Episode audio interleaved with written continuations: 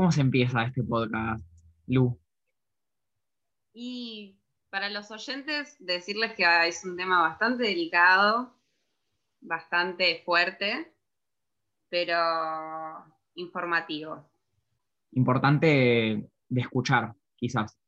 Sí, porque para aparte hay personas que lo han vivido muy de cerca, entonces también es, escucharlo y sentirse acompañada o acompañado, acompañada.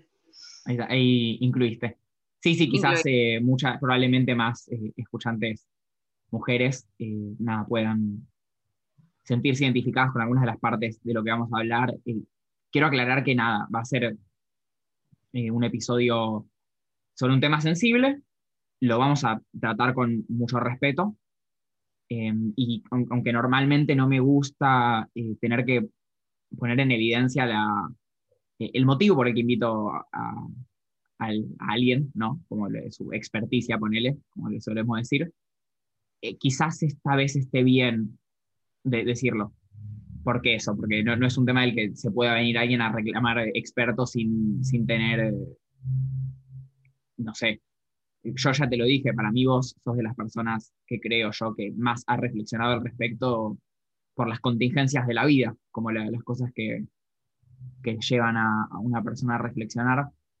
Y perdón por el tono solemne que, estoy tomando, pero no sé hacerlo de otra manera, estoy nervioso. Nunca había estado, va, el primero quizás había estado nervioso de, grabar. Em, pero cuando, eh, cuando me propusiste grabar este episodio, me pareció que era algo, no sé, un riesgo que había que tomar. Y un final de temporada que, no sé, yo creo que va a estar eh, intenso, pero, pero que va a ser lo que tenga que ser, no sé, qué te parece? querés, eh, te, dejo presentarte. Eh, hace un minuto seguido ya. Te dejo, te dejo presentarte, Lu. Bueno, yo me llamo Luna y la realidad es que desde el principio que supe que estabas empezando a hacer podcast, eh, esta idea fue algo que siempre tuve. Nosotros con Mati nos conocemos hace muchos años ya. Muchas cosas vividas, muchas experiencias, todo. Em, y nunca es algo que tampoco pudimos hablar tan profundamente. Creo que este es el lugar que nos estamos dando los dos para profundizarnos con el tema. Me pareció un tema importante para explayarme, porque sé bien de lo que estoy hablando. Eh, no es algo que le pasó a un amigo y así. Eh, Hace, vamos a hablar de una de mis experiencias al respecto a un abuso que tuve cuando yo tenía seis años. Entre los seis y los, entre los cinco y los siete, más o menos fue. Es algo para escuchar bastante fuerte, bastante intenso.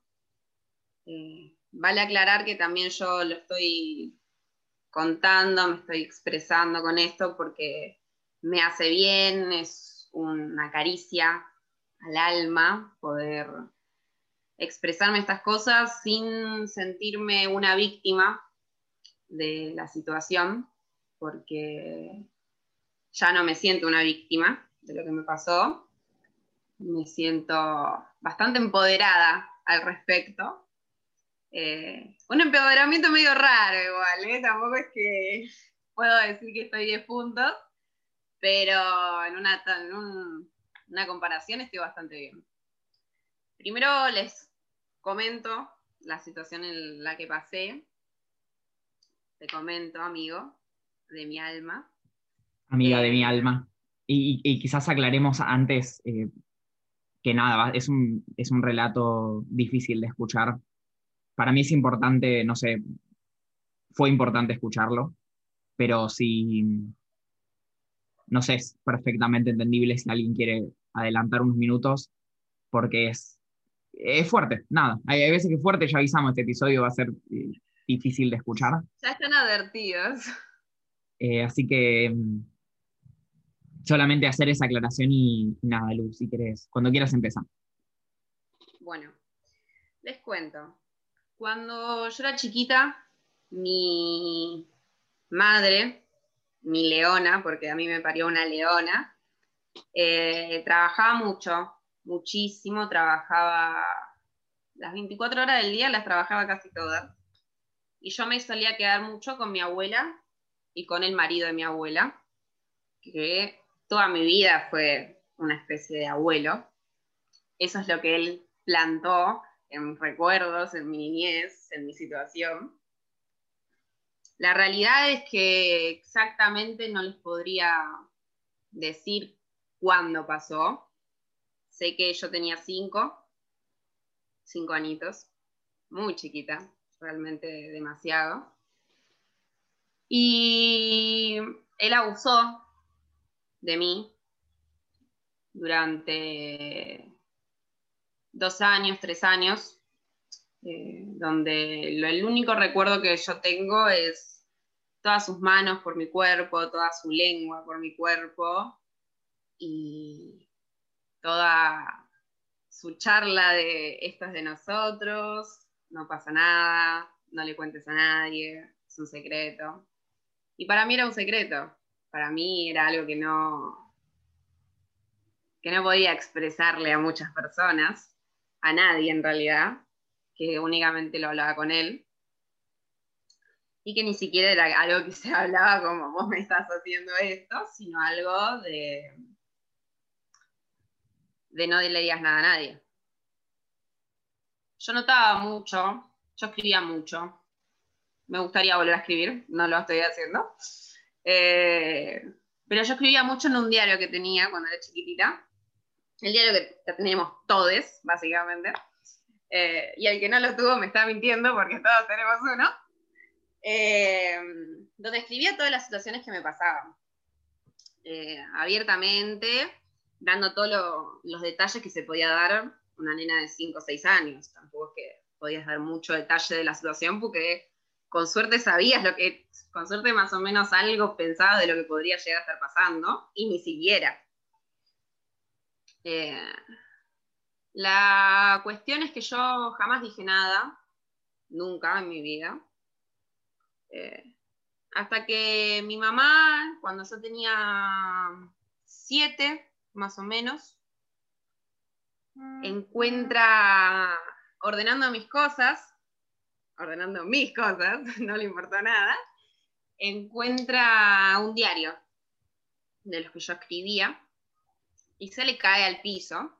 Y justo se le cae al piso en una página donde eh, yo explicaba explícitamente lo que me estaba pasando, más como un cuento, más que algo, una historia de mí. La contaba como un cuento muy tranquilo, como si fuese uno de los cuentos más que escribí cuando sos chiquito Y mi mamá lo vio, me acuerdo que me enfrentó de la mejor manera, mi mamá lo tomó como puede tomarlo cualquier madre que se entera de una situación así.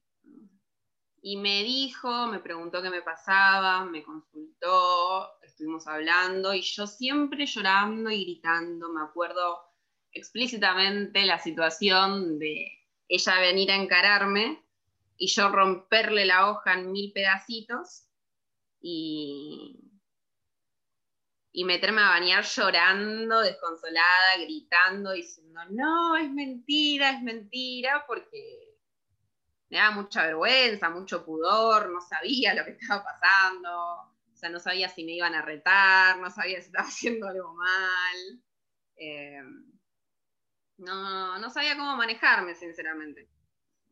Eh, mi mamá tomó la decisión de creerme a mí, me creyó, que yo con eso estoy completamente agradecida a la vida, porque literalmente me sentí tanto apoyo de su parte, tanta, tanto amor de lo que yo pensaba que no, estaba teniendo.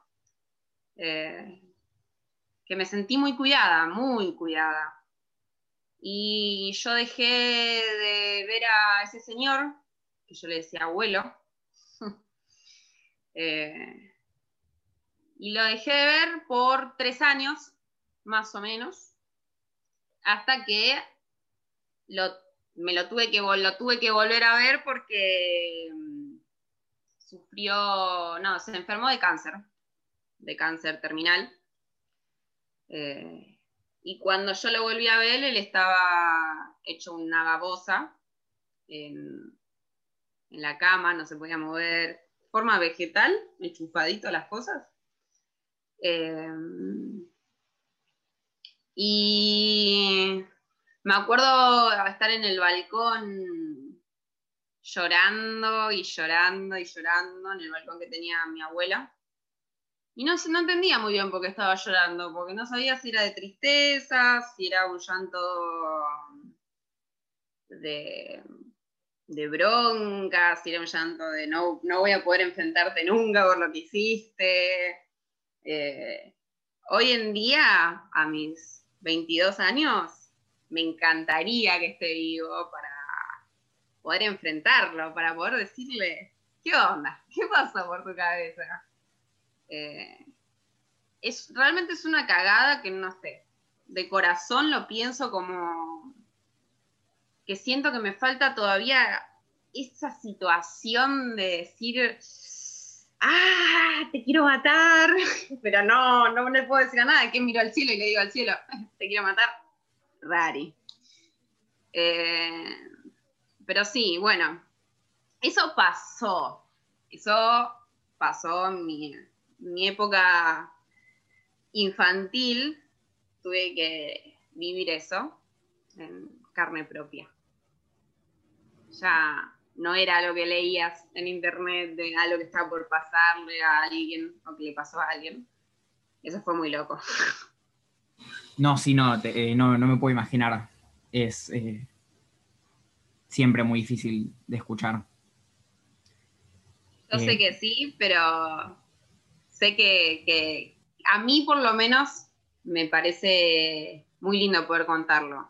No lindo de, ah, mirá qué lindo lo que me pasó, sino es literalmente como decía antes, es un mimo al alma, es, es, eh, es fuerza, me da fuerza. Cada vez que lo cuento siento como una pizca más de empoderamiento, por así decirlo.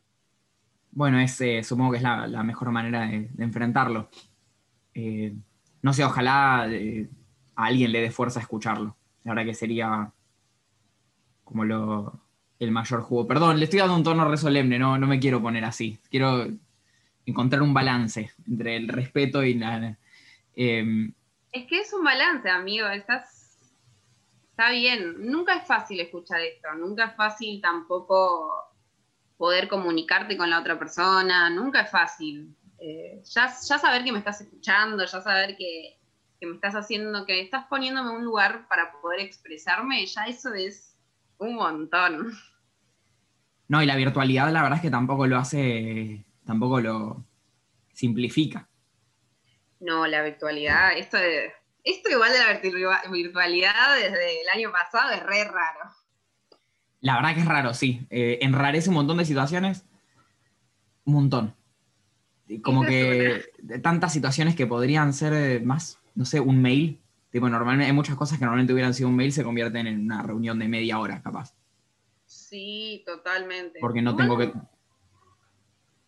Los mails a mí no me gustan. ¿Y te gustan?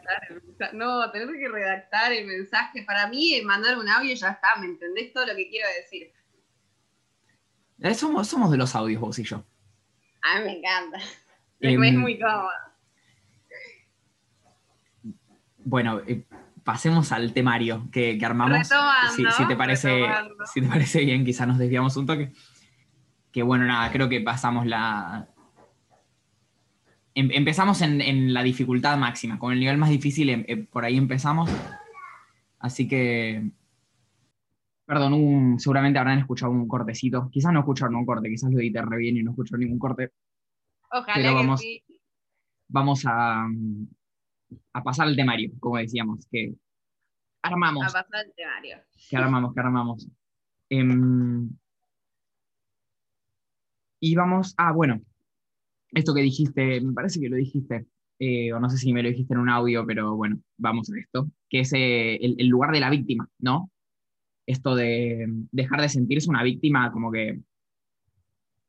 Y como eso, bueno, el empoderamiento raro este del que hablabas. Eh, Eh, yo aprendí hace muy poco tiempo a, no ponerme en situación de víctima.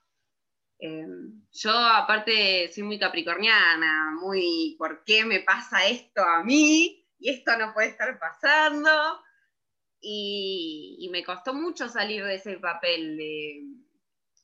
Ahora con 22 años yo no soy ninguna víctima de nada. Yo, yo veo a esa nena de 5, 6, 7 años de una forma, con una forma ya con cariño, no, nunca me culpé por la situación igual. Nunca fue algo que dije, esta es mi culpa, porque entendí que, que esto está más allá de mis límites, más allá de lo que yo podría estar haciendo. Me hubiese gustado poder tener un poco más de valentía a la hora de, expresarme con el asunto, de, no, de no haberme ido llorando, corriendo, pero también eso es lo que es toda una niña, eso es el infante, el no entender qué está pasando, el decir, uy, me van a retar, ¿qué hago? Bueno, hago un show y me río y lloro para que, el reto no sea tan fuerte. Pero mm, aprendí que, ser víctima de esa situación me iba a dejar completamente en la oscuridad. Eh, que cuando realmente dije basta de estos pensamientos horribles, basta de sentirme usada, basta de sentirme un trapo, basta de todo eso, me, me vi más fuerte, me vi más canchera, me vi libre, por así decirlo. La realidad es que libre aún no estoy, porque lo que pasa con los abusos es que hay muchos posts. Hay posts que son más tranquilos que otros y hay posts que son muy fuertes. Eh, por lo menos en lo que a mí me respecta, en lo sexual, nunca tuve una situación en la que diga, no, no puedo hacer esto, esto me incomoda, esto me da miedo, esto me da pánico. Nunca me pasó algo así. Eh, entonces, para mí en ese momento yo estaba bien. Era como, bueno, si no me está pasando nada, tampoco fue para tanto. Eh, me pasó una vuelta que me estaba yendo de la casa de un amigo y me acuerdo estar caminando por Avellaneda y, y encontrarme con la situación de que un auto me estaba siguiendo. Me estaba siguiendo, me siguió como dos cuadras, fue toda un escándalo. Me acuerdo que yo frené, porque me rescaté de que lo que estaba pasando, frené, eh, vi para adelante y el auto había frenado conmigo y salió un hombre todo alto, eh, alto, más todo, más todo, más todonte básicamente, mirándome y saludándome con la mano. Y ahí yo entré en un pánico escénico llamé a la, persona con la que estaba diciéndole, necesito que ya me vengas a buscar, por favor. Me acuerdo de estar por Avellaneda corriendo, cual desesperada, a los llantos. Eh, me acuerdo que encima yo llegué antes a la casa de mi amigo, porque no estaba tan lejos, estaba a seis cuadras. Yo llegué antes y, y no, él no estaba, y lo llamé, ¿dónde estás? Y me acuerdo verlo doblando por la cuadra, corriendo en un pique que llegó, que no podía respirar, y yo tipo, los dos agitados, no entendiendo qué estaba pasando. Eh, y a partir de, esa situación, eh, empecé a tener un poco de pánico para salir a la calle. Eh, la calle hizo que enfrentarme a mis peores miedos, porque yo pensaba que si salía a la calle y a mí me pasaba algo, me secuestraban o cualquier cosa que me pueda llegar a pasar, iba a, iba a volver a estar en esa posición de víctima en la que yo no quería estar. en la que, que no quería ni pensarlo, ni que se me venga a la cabeza, ni nada por el estilo. Y me acuerdo que ponerle que eso fue un domingo, el lunes voy al colegio. Bueno, perdón por otro eh, posible corte. No, eh, perdón, no, no posible, absoluto corte. Es que hubo problemitas de internet, así que en un, en un instante ya van a estar escuchando a Lu de nuevo. Hola Luna, ¿has, ¿has vuelto? Sí, volví. Perdón, me fui. Mi internet, la verdad, funciona muy mal. Eh, eh, creo que estaría bueno aclarar que, porque me olvidé de hacerlo antes, que eh, Luna no es tu verdadero nombre. estamos usando, haciendo una especie de anonimato sin distorsión de voz. ni de rostro, pero bueno, no, haría falta. Em, así que estabas contando, sí, que, que, esto fue el domingo. Y el lunes sí. estabas por decir que fuiste al colegio, supongo. Claro, ahí va. El lunes me acuerdo que voy al colegio y que me estoy sentada, me acuerdo que estaban pasando la lista, que recuerdo, siento que pasó un montón. Em, y que me empiezo como a sentirme un poquito acalorada, sentía que como que de la nada, esto era cuando yo, tu, yo tenía 16, en 16 en los 16 estamos en cuarto año, ¿no?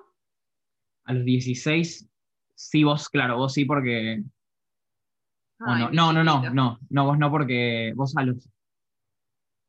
Sí, 16, claro, vos cumplís 16 y arrancás cuarto año. Porque no, porque en 16 estaba en quinto, me acuerdo, porque cuando nos fuimos a Bariloche no tenía 18, entonces no podía comprar tragos. Yo tampoco, es, un, es una, verdadera tragedia. Al pedo.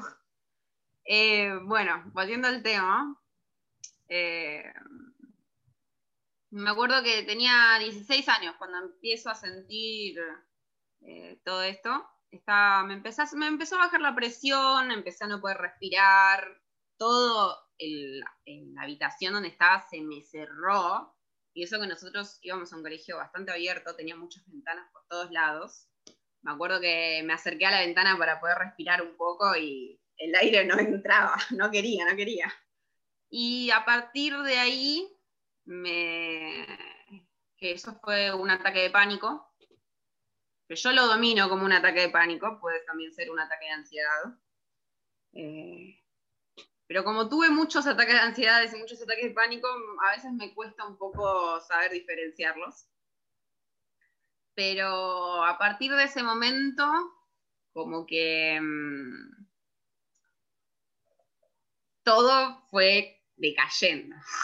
Todo fue para abajo, ahí ya me empecé a dar cuenta que en realidad era mucho más fuerte de lo que mi cabeza se estaba, creando.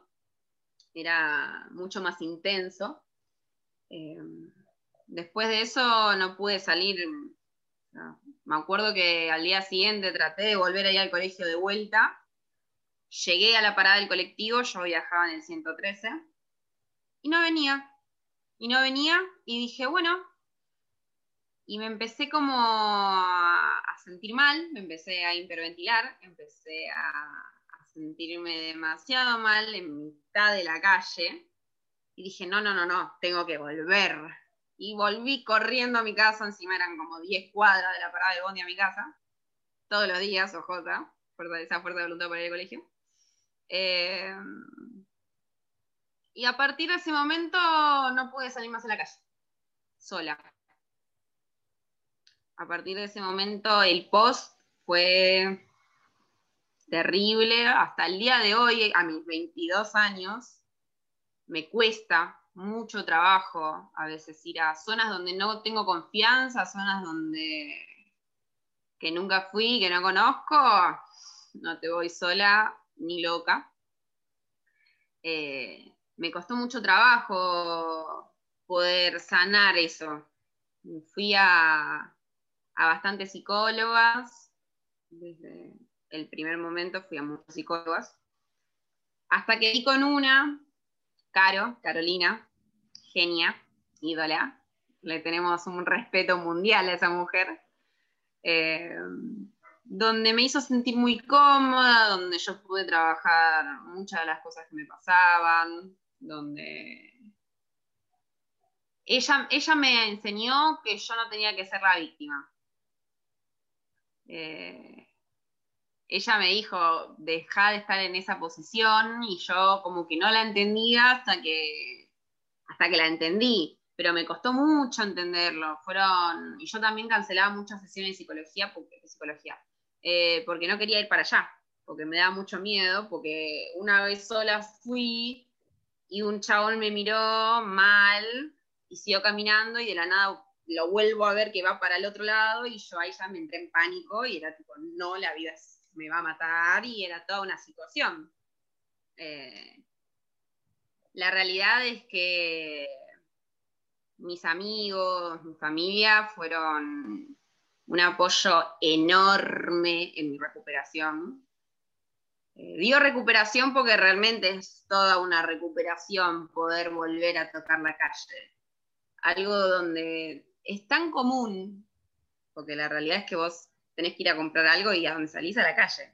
Salís de toda tu zona de confort, que es tu casa, a enfrentándote a un mundo feroz. Eh, y en mi cabeza era tipo, me estoy lanzando a la selva a cara de perro sin saber para dónde ir. Eh, me costó mucho, mucho, mucho. Por suerte, todas mis amigas, mis amigos, mi familia, eh, siempre me ayudaron mucho, un montón. Mi primo, el amor de mi vida, me, ayudó cada vez que, yo tenía alguna situación, era tipo llamarlo a él y que él me diga, tranquila, no pasa nada, estoy acá. Y era todo hermoso y color de rosas. Y al día de hoy me pasa algo, una situación de pánico, estoy en, lo llamo. Digo, no importa qué hora sea, no importa todo, hola, ¿dónde estás? Eh, y ya poder, yo encontré también eso, encontré mucho, apoyo, encontré un colchón para tirarme y que me digan tipo, sí, sí, sí, estoy acá. Y, ellos eran mi rebote, ¿viste? Cada vez que, ¿viste los colchones que tienen resorte que vos te tirás y saltás? Es como, sí, como una amortiguación. Claro, algo así, ellos eran, eran todo, todo, todo lo que pedía y estaba. La verdad es que, sinceramente, sin toda la gente que me rodeó, yo no, no, sé qué sería hoy de mí. Yo creo que estaría todavía metida abajo de la cama diciéndome, hay monstruos en la pared. Eh, son cosas muy fuertes en las que hay que, hay que enfrentarlas. No importa el dolor, no importa las circunstancias. Yo creo que enfrentando latas es más fuerte, hablando latas es más fuerte. No necesariamente si vos no tenés ganas de hablar de lo que pasó, podés no hablarlo. Con el simple hecho de saber que tenés una compañía o, alguien para abrazar o lo que sea, eh, ayuda mucho. Cualquier persona que, esté escuchando esto y que necesite un, abrazo, una charla, me puede hablar. Eh, ah, no, porque es anónimo, pará, cancelemos eso. Bueno, eh, a mí me pueden hablar. Eh, cualquier oyente de. Te pueden, hablar a Mati. lo, digo con la más absoluta honestidad. que, no sé, por ahora es un podcast chiquito y, cuando, no sé, si en algún momento es un podcast grande, igualmente, desde luego que cualquier persona que esté escuchando esto me puede enviar un mensajito al por, Twitter, los, mensajes abiertos, así que ahí cualquier persona que necesite va a tener un, oído o un ojo en caso de que sea escrito. Si alguien quiere hablar conmigo también puede hablarle a Mati. yo, les, paso, les paso el número de Luna y Luna les dice su verdadero nombre. Eh, o no, bueno, no sé. Pues, me gusta el anonimato, ¿eh? me siento es como una impunidad, ¿no? no pues, vos sabes si querés puedo decir una barbaridad y quedó mal yo. ¿Qué? Que no, que cualquier barbaridad que digas quedó mal yo. No, mi amor, ¿cómo te voy a hacer quedar mal, Muchas gracias, sos muy, muy considerada. Bueno, Eh, pero entonces, como para mm, hacer una especie de, síntesis de quizás la última media hora, no estoy seguro. Estoy muy poco pendiente del reloj. Pero bueno, em, el lugar de la víctima es un lugar del que está bueno salir. Eh, sí, eh, está bueno nunca quedarse en modo víctima, porque de ahí no puedes arreglar muchas cosas. No puedes capaz querer hacer todo lo que en realidad querés hacer. Eh, sí, que, yo creo que no, necesariamente es porque no, no haya sido una víctima. Digamos, como que no hay que tampoco. Va, no sé qué piensas acá, ¿no? Pero digamos, como una niña de, cinco años que sufre un abuso es una víctima, lo cual no quita que no sea un lugar en el cual haya que quedarse. No, eh, obvio, obvio. Eh, pase cuando te... A ver, la realidad, vamos a ser sinceros. Si sos víctima de esa situación, porque te pasó algo y pasó, eso es lo que es una víctima. Ahora, en tu cabeza, en tu mente, tenés que dejar de verte como una víctima. Tenés que dejar de verte en esa oscuridad absoluta porque salir a la luz y salir a flote es complicadísimo si lo único que podés ver es oscuridad. No ves esos agujeritos de luz. Cuando está todo oscuro decís, uy, ¿para dónde voy? Porque no, veo nada. Eh, y cuando podés, o sea, te juro, les juro a todos los que están escuchando esto, que podés salir de ahí. Se puede. Y aunque va a costar añares, va a costar un montón, vas a decir, me están clavando mil cuchillos juntos, ¿qué me estás diciendo? Eh, podés, se puede, es, es, es mucho amor, es mucha fuerza de voluntad, es mucho amor propio. Es, es, complicado tener amor propio, no es algo que se logra de un día al otro. Yo todavía no lo logré pero estoy en camino a eso y eso me pone muy contenta. Y hay que destacar una terapeuta respetable también.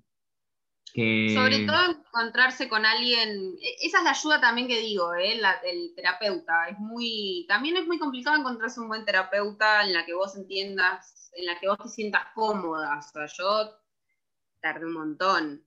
Eh, pero una vez que lo encontrás, es la persona en la que también te puede poner la realidad y los pies sobre la tierra. Como. Es esa persona en la que vos no tenés ni más la más mínima idea de quién es y por qué le estoy contando todos mis problemas personales. Pero también eso es, eso es una de las cosas en las que ellos tienen un punto a favor para mí, ¿no? Esto es todo experiencias mías. Em, para mí, si es una persona que no te conoce y que aparte tiene la, sabiduría de poder decirte cosas que vos no, que a vos no, se te pueden ni, pensar, porque la realidad es que vos no leíste mil millones de cosas que ellos leyeron, que son fundamentales, porque básicamente es la mente humana. Para mí lo que va es enfrentarte también, está bueno, eso lo que yo te digo de salir de esa posición, también es darte el lujo de investigar psicólogos. ¿No te gustó uno? Bueno, no baje los brazos, anda a otro, fíjate que otro te puede ayudar para poder salir. Sí, no, el feeling es importantísimo, está estudiado. es re importante. Está estudiado, te juro, te juro que es la mitad de lo que charlamos. Hay, eh, porque son dos problemas, no es uno solo, no es solo el feeling. Hay muchos tarados y no sé, es difícil para mí decirlo pero en la facultad, yo que estoy ahí, como son la misma gente que después va y atiende gente, ¿viste? no, no, es que, o sea, yo, yo, a veces hago chistes, pero más allá del meme, hay algunas personas estudiando psicología que es preocupante. Eh, también estoy exagerando en este momento, por supuesto estoy exagerando en este momento. Lo que pasa es que después esas personas van y, y claro, y después te cruzas un, que, no es todo por, no, es todo su culpa, ¿no? Son un montón de cosas. No, obvio, o sea, las personas, para mí viene todo de la niñez, directamente.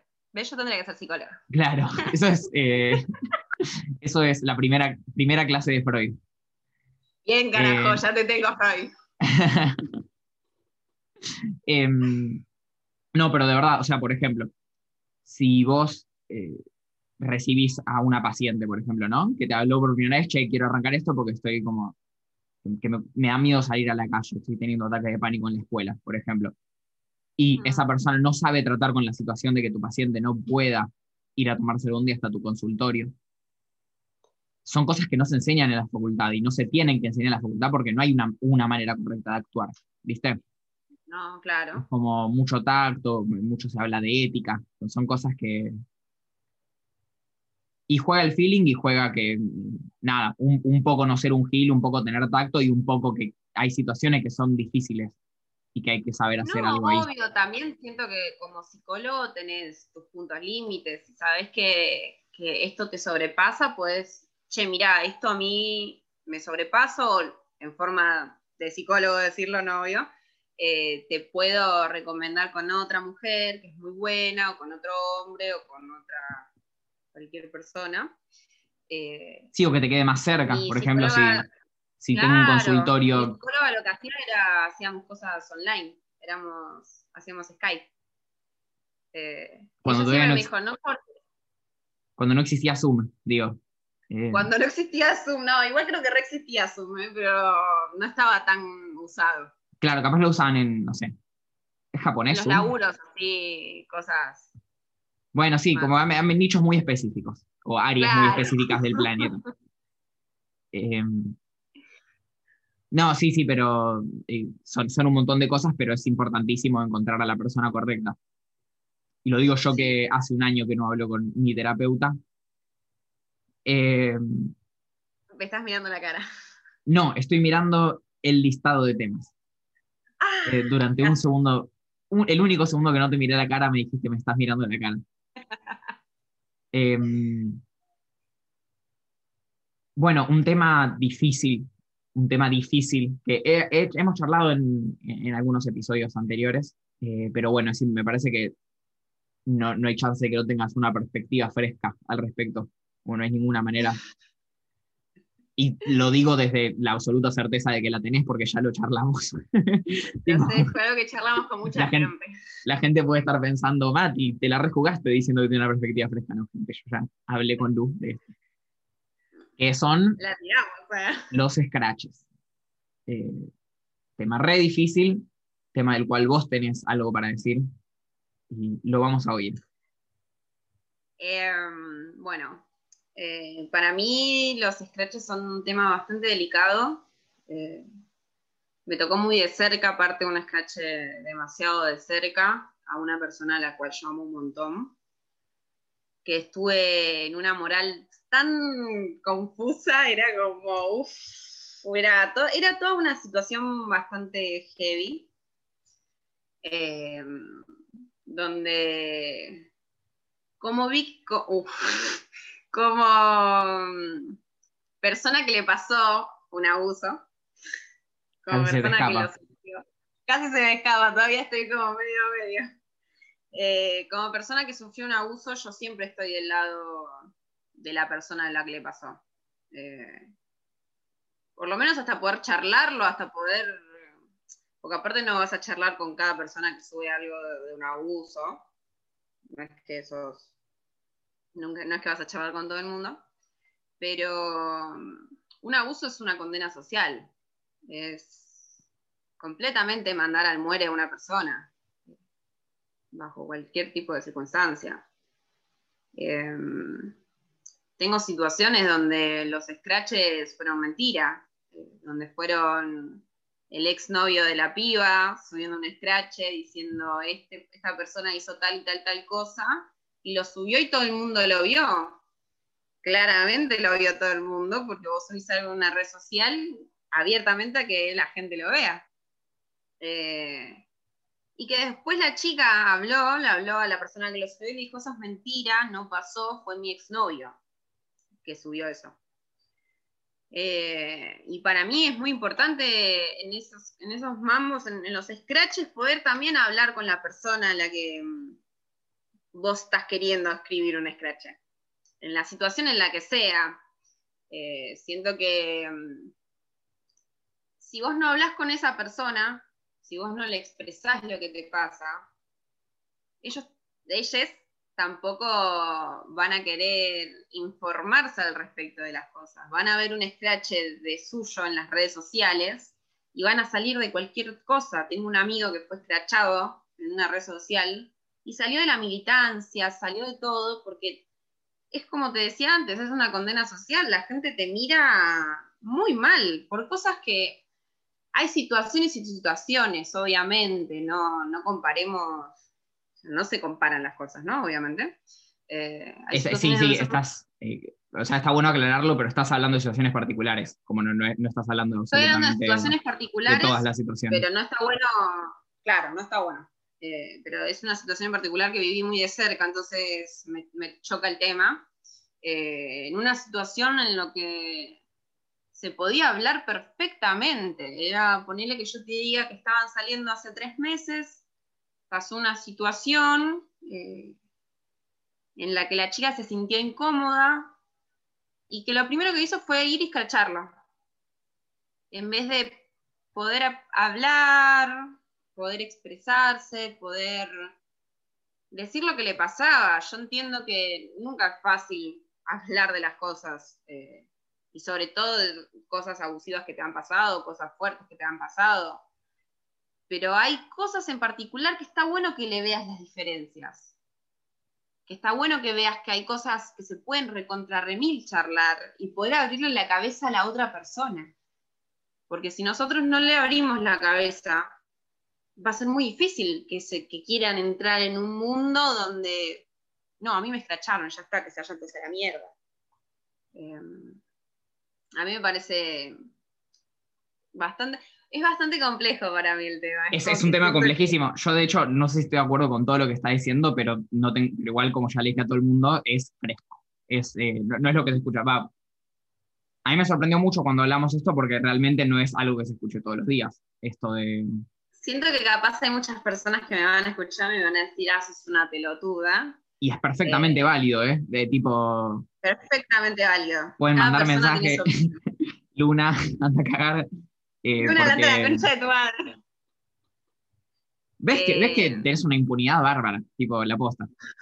No sé, no saben quién. Igual las personas que me conocen saben quién soy. no tires esa.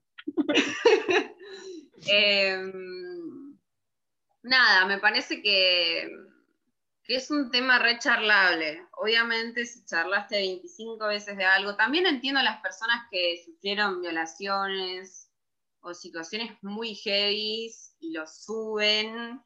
Eh, entiendo todas las partes. También me pasa que como lo viví tan de prepo, de una situación en la que yo vi toda esa situación, eh, donde no estoy de acuerdo con todo lo que puso la piba en su descargo. Con los hechos, eh, decís. En los hechos, en los hechos pero también entiendo que la habrá pasado mal, que fue una situación muy incómoda, obviamente, ¿eh? no digo que tipo, no, pará, pero yo también me quise comunicar con ella eh, y no tuve ningún tipo de respuesta al respecto del tema, nunca me contestó. Eh, por eso es un tema un poco delicado para mí, espero que no me odien con todas las cosas que dije, pero pero nada, me parecen muy fuertes los scratches. Eh, hay scratches y scratches, obviamente hay scratches para todo. Eh, pero es un tema muy delicado y muy fuerte y que es mi opinión. Gente, no se me enoje, es completamente mi opinión y entiendo a las personas que lo hicieron también, ¿eh? están todo bien con ustedes, no se me enojen, no se me enojen. Eh, pero nada, a mí, en lo que a mí me respecta, es un tema bastante sensible y un tema recharlable. Sí, lo que tiene me parece es que no hay ninguna eh, respuesta preestablecida con la que, no sé, con la que uno esté 100% cómodo, quizás. Como, mm, viste, uno se encuentra un scratch ahí en Twitter, ponele, o en Instagram. Sí como que lo más fácil para hacer, pero no es que sea fácil de verdad, pero es como lo más automático que uno puede hacer es, lo digo así nomás, lo retuiteo y listo. Eh, y me olvidé. Y hay como muchas cosas en el medio, como esto que decís, bueno, que puede ser mentira, que es, no es lo primero que uno piensa, la verdad, como uno general. No, no, jamás. Pero puede ser. pero puede ser. Sí, porque además la, verdad es que, bueno, lo leí una vez y estuve bastante de acuerdo, es, prefiero eh, falsamente compartir un scratch y no falsamente defender un abusador. Em, como un lado para el que tirar que un montón de situaciones vas a quedar como un gil. Y nada, te la comiste por pararte en cierta posición, que todas las posiciones siempre supongo que dejan a alguien afuera.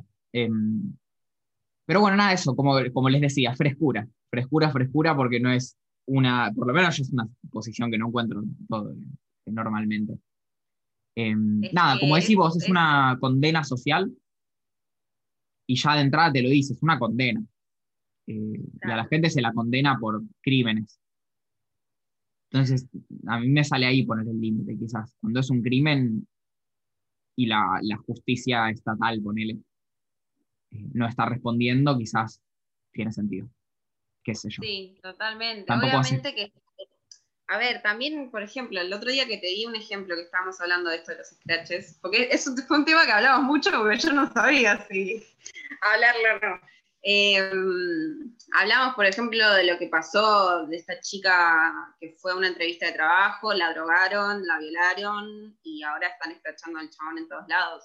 Eso me parece completamente bien, no, no, no me parece que esté mal lo que está pasando, me parece que esas cosas son muy fuertes y hay que, hay que enseñarlas, cosas así de fuertes, obviamente, no te estoy, no lo escondas.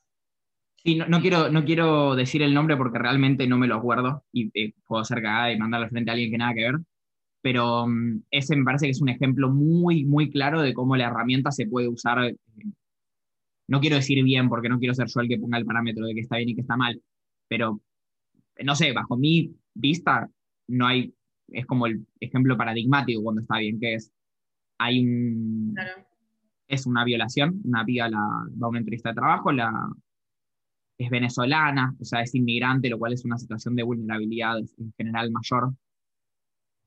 En entrevista de trabajo la, la, drogan y la violan, ¿no? El, el nuevo entrevistador, el nuevo empleador. Ah. lo, encuentran en flagrancia de delito y, sin embargo la jueza está viendo qué onda, tipo a ver si, si lo libera o no. Que ya lo dejaron libre igual. Y me parece que sí, no, no, no, lo quería decir, pero creo que sí. Con lo cual, nada, como lo mínimo que puedes hacer es eh, condena social a falta de una condena claro, eh, del sistema de justicia que ya en la temporada que viene planeo traer a alguien a, discutir sobre el sistema de justicia. Eh, Me encanta, encontrarte a alguien que esté, estudiando abogacía, ¿sabes qué no? Eh, todavía no establecí contacto, es un abogado, eh, pero todavía no establecí contacto. Uh, pero estoy casi, seguro, estoy casi seguro que me va a decir que sí igual, porque no, importa, no voy, no voy, a entrar, porque después uno dice las cosas públicamente que todavía no planeó y salen mal, eh, así que los dejo ahí. Es muy probable que traiga a alguien a hablar al respecto. Em, claro.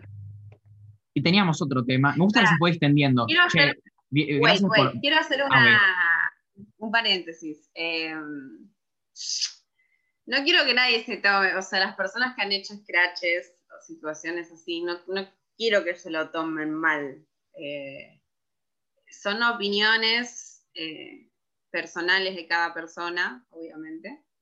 Em, pero nada, quiero, quiero recalcar eso, que las personas si han hecho algo así no se tomen mal lo que estoy diciendo. para mí hay cosas que se pueden hablar, hay cosas que realmente son muy concretas, capaz no, pero siento que hay otras cosas que se pueden recontra hablar y poder expresar y poder contar. También si no encontrás del otro lado esa comprensión o, que te digan tipo, nada que ver, no sé qué, no sé qué, y ahí, ahí vos decidís hacerlo, bueno, pero para mí siempre está bueno poder hablar las cosas. No, sí, sí, creo que, creo que se entendió que no, estás eh, atacando a las personas que hacen lo que pueden con lo que les toca. Que es algo Por eso, no, quiero, no quiero que nadie se sienta atacado porque es un tema muy delicado y yo me sentiría atacada, me conozco, entonces estoy tratando de hacerlo todo lo más liviano posible has dicho que sos capricorniana. Me encantaría saber qué significa, pero siento que, no sé. Mira, me parece que sería bueno que traigamos a otra persona para hablar de astrología, porque yo estoy en cero, amigo. ¿eh? Puedo traer, puedo traer a alguien, puedo traer a alguien de astrología, temporada que viene. No sé, si tienen alguien para recomendarme. yo yo, gente de astrología que le encantaría hablar, ¿eh? Yo, yo tengo un par de personas, pero me gustaría traer a la persona más experta que consiga, así me, eh, me cierra bien el culo, que yo bardeo bastante a la astrología, entonces yo quiero a alguien que me... Pero no es un discurso al que me preocupe darle voz, porque viste que hay veces que uno eh, se pelea con cierta perspectiva, pero está todo bien con esa perspectiva. No sé, yo no voy, o sea, acá, con la mano agarrándome el corazón, no voy a traer un nazi, tipo ni en pedo como entienden, como uno se pelea con ciertos discursos, pero después quiere no darle voz. En cambio, la astrología es un discurso con el que me peleo y con el que me encantaría hablar, tipo con el que me encanta discutir y me cago de risa porque al final la verdad es que es algo súper interesante y, yo me lo tomo como algo divertido, aunque haya gente que se lo toma como algo más serio.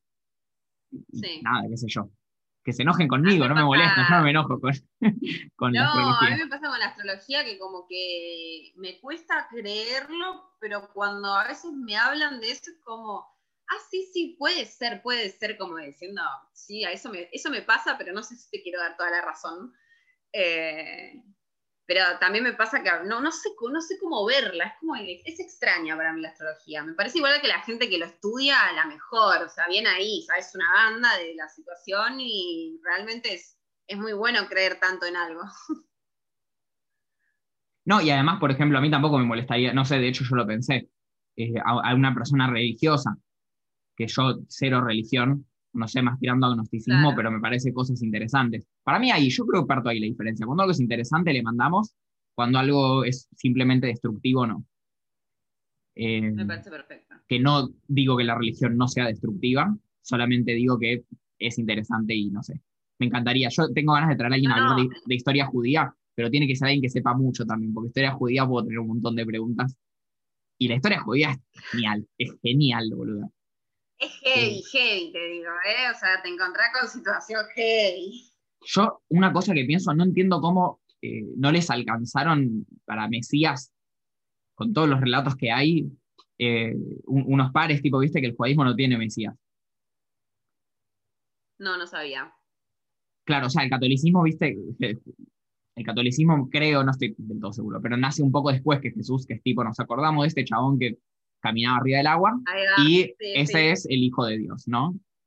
Porque encima fue un hijo no que, no, no hubo una relación sexual que lo genere, no me acuerdo cómo se dice, que lo conciba, eso. Entonces, eh, y no les alcanzó, tipo, ¿cómo no va a ser el Mesías ese? O Moisés, ponele, que abrió las aguas. Tipo, dale, ¿qué más necesitas para tener un Mesías? Pero bueno, son, esas preguntas que tengo que me encantaría charlar con alguien que sepa en serio de, historia. Claro, alguien que sabe de verdad, sabe qué, ¿no? Re lindo. Bueno, eh, si te parece. No vamos, siempre no vamos. Sí, sí, sí, igual está bien. porque eso te decía también antes que justo hiciste el paréntesis, que nada, por suerte nos pudimos distender un poco, porque es un tema difícil y no sé. Eh, eso Vamos a admitir que estábamos. Yo estaba por lo menos muy nerviosa para grabar este audio. Eh, fue como, era muy fuerte expresarme tan abiertamente porque la realidad es que una cosa es decírselo a mi gente, es contárselo a mi gente, que haciendo paréntesis fue bastante fuerte cuando se lo conté a mi primo, a mis dos primos, a mis amores. Em, fue muy picante porque ellos lo, lo veían como un abuelo. Él era un abuelo, ¿entendés? No como un abuelo, ¿eh? porque ellos nunca le dijeron abuelo, ahora que me, me acuerdo siempre le decían el nombre. Que vamos a evitarlo. Eh, pero sí, yo me acuerdo que uno de mis tatuajes que yo tengo es una estrella por una persona que falleció. Eh, y mi primo me dice, y por tal persona, por este hombre, no te vas a hacer. Y yo como, ¿Cómo te digo? ¿Cómo te explico? Y ahí tuve que soltarlo y se quedó mudo, cual. No, sí, que no, es que debe ser terrible también. Debe ser eh, mm. dificilísimo. Em, Pero bueno, me encanta que me hayas dado este espacio y te lo súper agradezco. Ah, amiga, desde el principio, desde el primer día te dije que estaba el espacio, solamente esperaba que sea un tema más fácil de abordar. Más tranquilo. De hecho, íbamos a hablar de películas de terror, vos y yo. Se lo digo a la gente y te abro públicamente que tomé tus recomendaciones y vi la saga de Insidious y la pasé re bien. La pasé re bien. Eh, me, bueno, me, dieron mucho miedo. Sí, eh, Insidious, en inglés, La Noche del Demonio, es una saga de cuatro películas. Eh, la saga es muy buena. Las primeras dos películas son geniales, pero las actuaciones son espantosas. el, director de fotografía, no sé si siempre el mismo, pero es, es horrible. Es como todo muy feo. Pero la verdad es que la, la trama es genial, la historia es buenísima y da mucho miedo. La verdad es que da mucho miedo además las películas. A mí, me acuerdo que vi la primera, me pareció que estuvo muy buena y dije, ay, a ver qué onda. La segunda, cada, cada salto pegado con la segunda que me quedaba, tipo, ¿qué estoy viendo? Y descubrí que es una de mis sagas preferidas de terror. Y eso que las últimas medio que... Sí, las últimas son, son, la última es muy mala, es muy mala película. No, la vean, no, abarca nada, no la vean. No, no, no, re innecesaria. La historia, o sea, si vos mirás la 1 y la 2, es una, no sé cómo se dice, un dueto. Cuando son dos películas, son buenísimas. Muy buenas, muy buenas, solamente eso tiene. Sí, sí, sí, sí. Miedo, terror. Son pelis de terror Eso es lo que está bueno de las películas de terror, te dan una adrenalina que te quedas como decís, uff, ¿y ahora qué hago? Porque te quedas con el terror adentro y decís, tipo, bueno, no voy a mi cuarto sola porque mira si me aparece algo. Bueno, yo estoy durmiendo y abro los ojos a ver si hay algo. desde, que, desde que vi esa peli me está pasando eso. Em, a ver si me duermo me pasa algo. Sí, no, eh, eh, mírenlas, mírenlas, mírenlas. Y ahora volviendo al tema, si te parece, así no nos, más que nada si no nos extendemos de más, porque yo sé que vos y yo vamos a estar hablando muchas horas. Vamos a estar hablando por rato. Eh, así que mm, vamos a volver al tema y después seguimos hablando todo lo que tenemos que hablar respecto de cualquier otro tema que no sea lo que nos convoca. Sí. Eh, así que si te parece, podemos pasar a el próximo tema, que es, eh, que igual un poco ya lo charlamos, pero quizás estaría bueno... ¿Profundizarlo un poco más? Sí, o... Uh, sí, sí, sí. O eh, perdón, a veces me sale el gallo Claudio. Este. ¡Híjole! Em, sí, bueno, sí, profundizarlo, digámosle profundizarlo. Que son los efectos secundarios de, un abuso, porque no es, eh, o sea, es una, una, o muchas situaciones que no son sin consecuencias. Eh, no es solamente un momento feo. quizás a eso se le llama efectos secundarios. Claro. O a eso em, decidimos llamarle en esta, esta vez. Para eh. mí los efectos secundarios son demasiado personales. Eh, hay diferentes efectos secundarios, hay diferentes formas de enfrentarse al mundo habiendo vivido un abuso tan chiquita o habiendo vivido un abuso en general. ¿eh? Te pueden, puedes vivir un abuso a los 25 años y va a ser complicado también, ¿no? no un abuso es algo que jamás en la vida una persona se tiene que enfrentar. Eh, para mí los niños aparte son intocables, intocables. Em, pero por suerte también lo que son los efectos secundarios también ayudan mucho, lo que estamos hablando de los psicólogos, eh, te ayudan mucho, mucho a enfrentarte a situaciones. También la persona con la que estés. Yo, por ejemplo, sexualmente hablando, eh, a mí no me gusta que bajen mucho a la zona eh, de la vagina, porque era algo que él hacía mucho, muchísimo. Entonces, descubrí hace muy poco encima, no lo descubrí hace mucho, porque anteriormente mis primeras experiencias sexuales eh, fueron muy hermosas. Yo en mi primera vez con, fue con alguien que yo amé un montón, que hoy en día está en mi vida de vuelta y estamos juntos hace como un año y medio, dos, que estamos juntos, enamoradísima, la verdad. Eh, donde también a él me costó mucho decirle lo que me pasó, porque yo era, ahí sí era muy chiquita, ahí como que no sabía cómo, cómo expresarme, tipo qué decir. Eh, y mucho en esa situación como que no, no la sentía como algo incómodo, una situación en la que yo estaba mal. Eh, mi primera vez fue muy cuidada, fue con mucho amor. También yo tengo que rescatar eso, yo estoy rodeada de mucho amor, que eso no es un detalle menor, creo yo. Em, cuestión que hace como dos años, tres años que me habría dado cuenta que mi zona íntima era mi zona íntima y no quería que nadie se acerque porque me parecía muy fuerte, porque no quería, porque me sentía muy incómoda, me hacía recordar momentos muy horribles. Em, y es todo, es toda una situación en la que todavía no, no me de lujo de trabajarlo, te lo estoy contando, amigo, eh, en donde me encantaría darme ese espacio porque creo que es fundamental.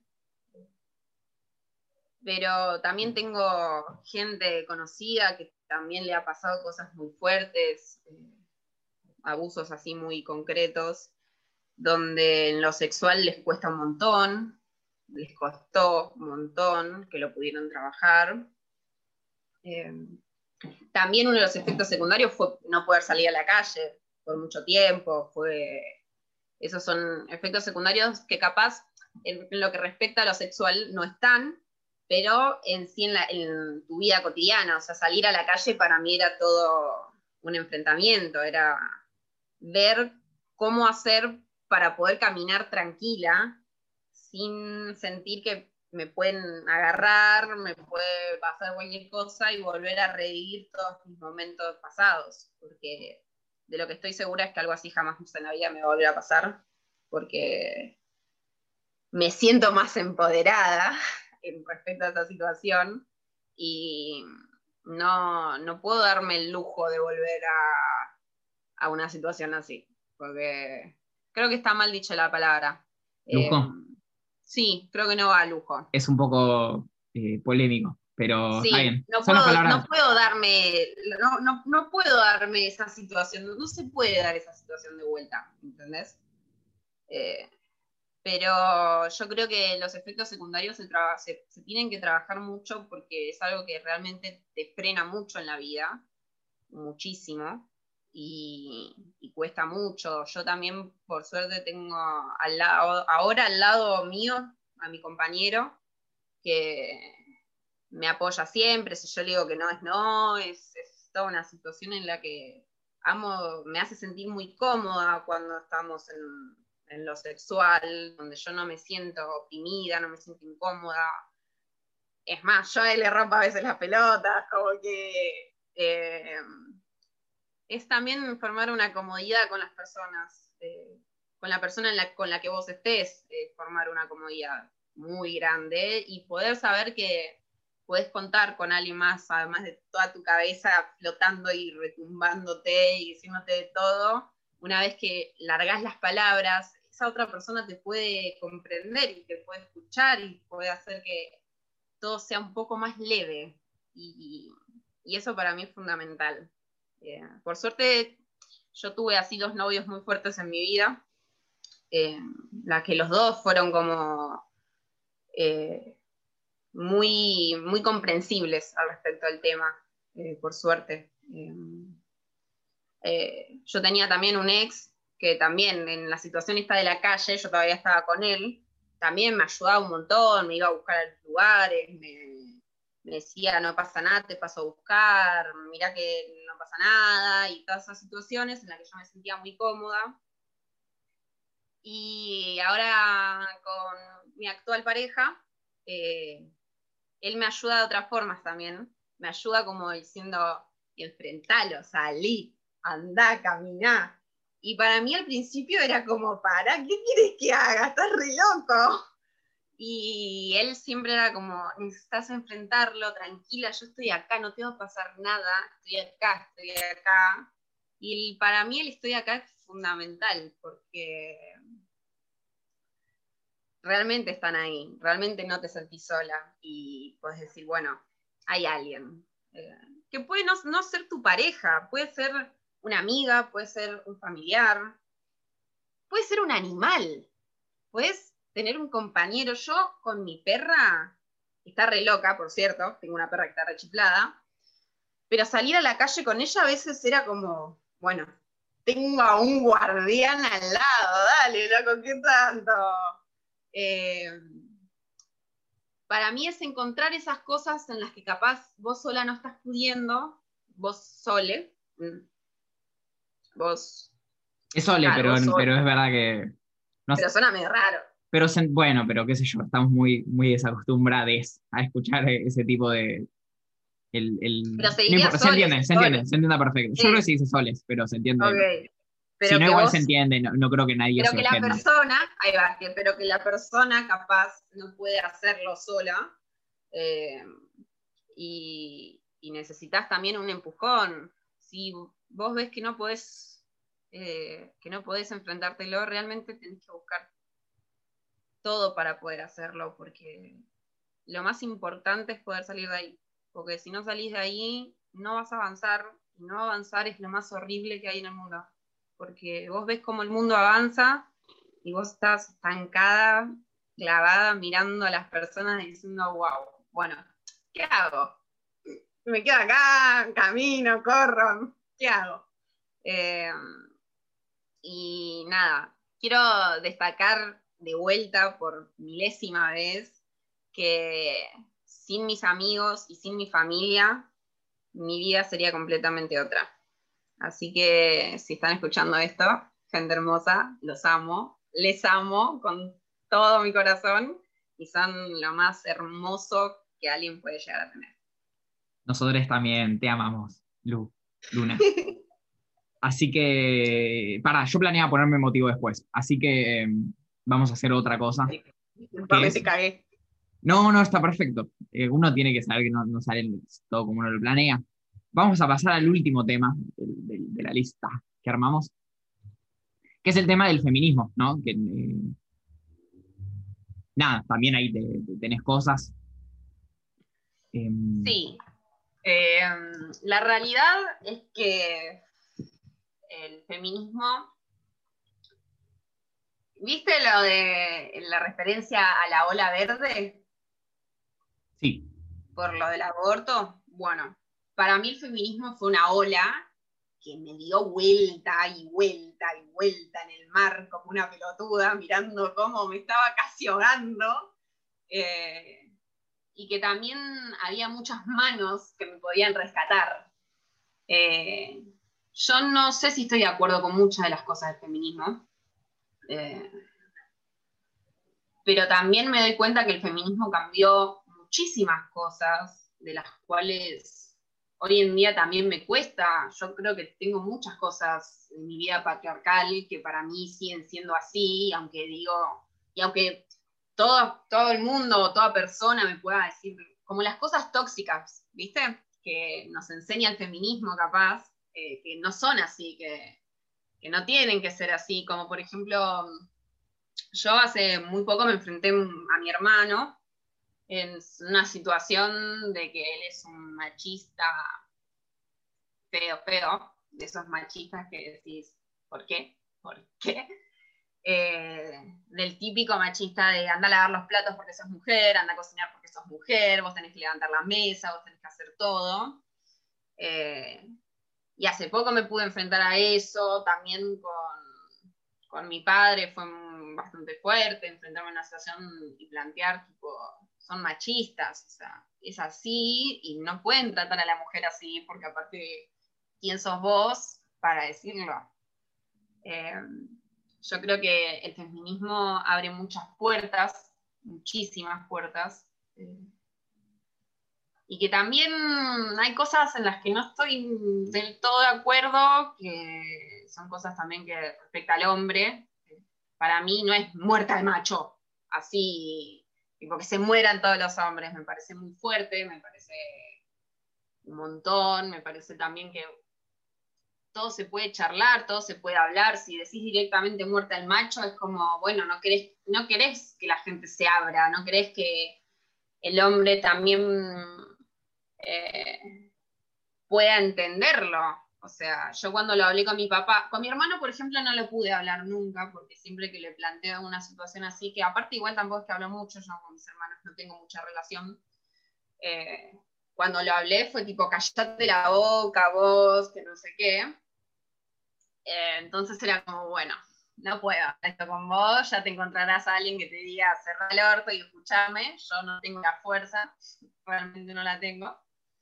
Eh, pero también me pasa que puedo a veces hablar cosas así que me enseñó el feminismo, de situaciones en la pareja, capaz, en donde se puede charlar, en donde yo la charlo con mi pareja y mi pareja me dice tipo, sí, gorda, tenés razón, es así.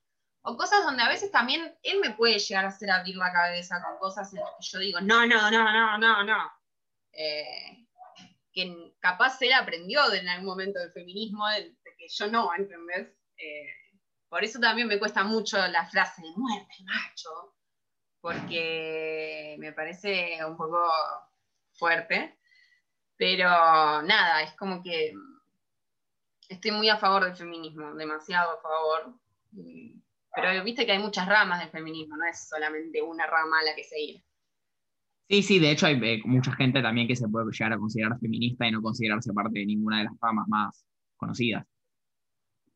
Claro, yo creo que soy de esas personas. Yo creo que no sabría decirte tipo si soy una feminista así, que milito mal el feminismo, pero soy una feminista ahí aprendiendo. A mí me gusta aprender estas cosas porque son cosas con las que vivís día a día, ¿no? No es que es algo que nunca más. Como que la aprendes y ya está, ya está. No lo, no lo vas a usar para nada el feminismo te hace usar muchas herramientas gracias a eso es lo que es.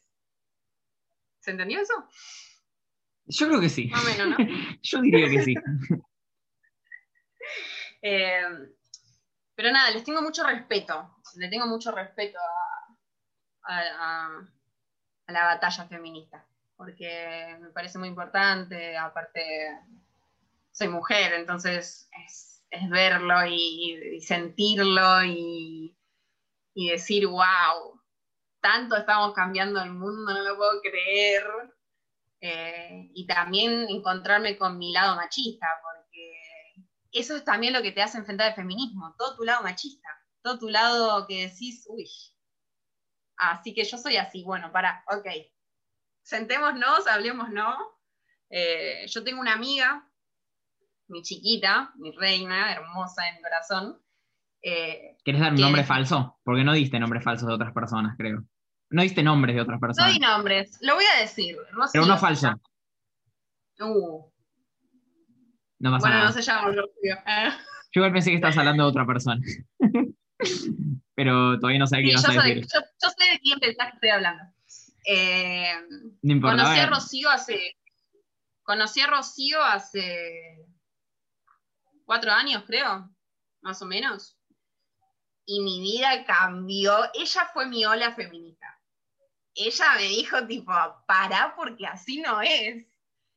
Eh, y gracias a ella pude entender muchísimas cosas que realmente que si no hubiese estado ella, yo asumo que igual las hubiese sabido, pero con el proceso de unos tiempos largos ella me hizo entender muchas cosas del prepo que yo estaba muy perdida. O sea, yo con muchas cosas que me pasan, a veces de, de estos aspectos del feminismo y muchas cosas así, es una de las personas con las que más lo hablo porque tiene mucha información, tiene muy inteligente, sabe todo, no, no, es hermosa, la amo, Ro, te amo. Em, pero nada, yo volviendo a, lo, volviendo a lo que dije 1500 millones de veces, los amigos sirven un montón. Me ayudan con mucho, imagínate. Nosotros, hay que decir que tenemos un grupo particularmente lindo. Eh, como nada, eso, ambos tenemos amigues por otros lados. Eh, pero el grupo del cual participamos en común es realmente muy hermoso. Mucho eh, apoyo, tienes un grupo muy, muy que te abraza también. Creo que eh, respecto a estos temas los manejamos con mucha madurez. Creo que nunca hubo nada que no se hable o no sé. o sea, bueno, siempre quedan cositas, quedan sueltas. No, sería imposible que no pase. Pero sí me parece que hemos manejado situaciones complicadas con mucha madurez y con mucho diálogo. Y con mucho con llanto de por medio. Tanto, pero por supuesto. Si no hay nadie de ese grupo que no haya llorado delante de todos los demás. Literalmente, ¿eh? creo, creo que no pasó. Em, pero bueno, habiendo hecho todas estas salvedades, todas estas eh, aclaraciones, todas estas reflexiones, vamos a, terminar. Siendo el lo que se daba.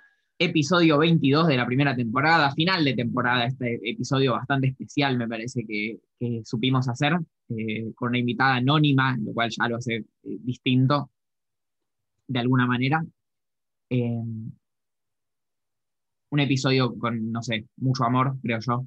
sí. Que yo a vos te quiero muchísimo y, no sé, te agradezco muchísimo haber venido a contar esto que desde el principio fue difícil, por suerte después pudimos sacar ese tono solemne que quizás tomamos al principio. Pero que bueno, creo que era necesario porque no hay otra manera de arrancar eh, siendo respetuosos. Hablarlo, sí, sí, em, Yo la verdad que me sentí muy cómoda y te lo agradezco porque si no me hubiese sentido cómoda hubiese sido una catástrofe. No, imagínate, boluda, imposible. imagínate. No, imagínate. Imagínate. Y nada, me encantó haber estado acá, me encantó poder expresarme, me gustó que me, que me des este espacio, que estoy muy contenta con lo que estás haciendo, vale aclarar, permiso, voy a hacer una acotación, me encanta lo que estás haciendo.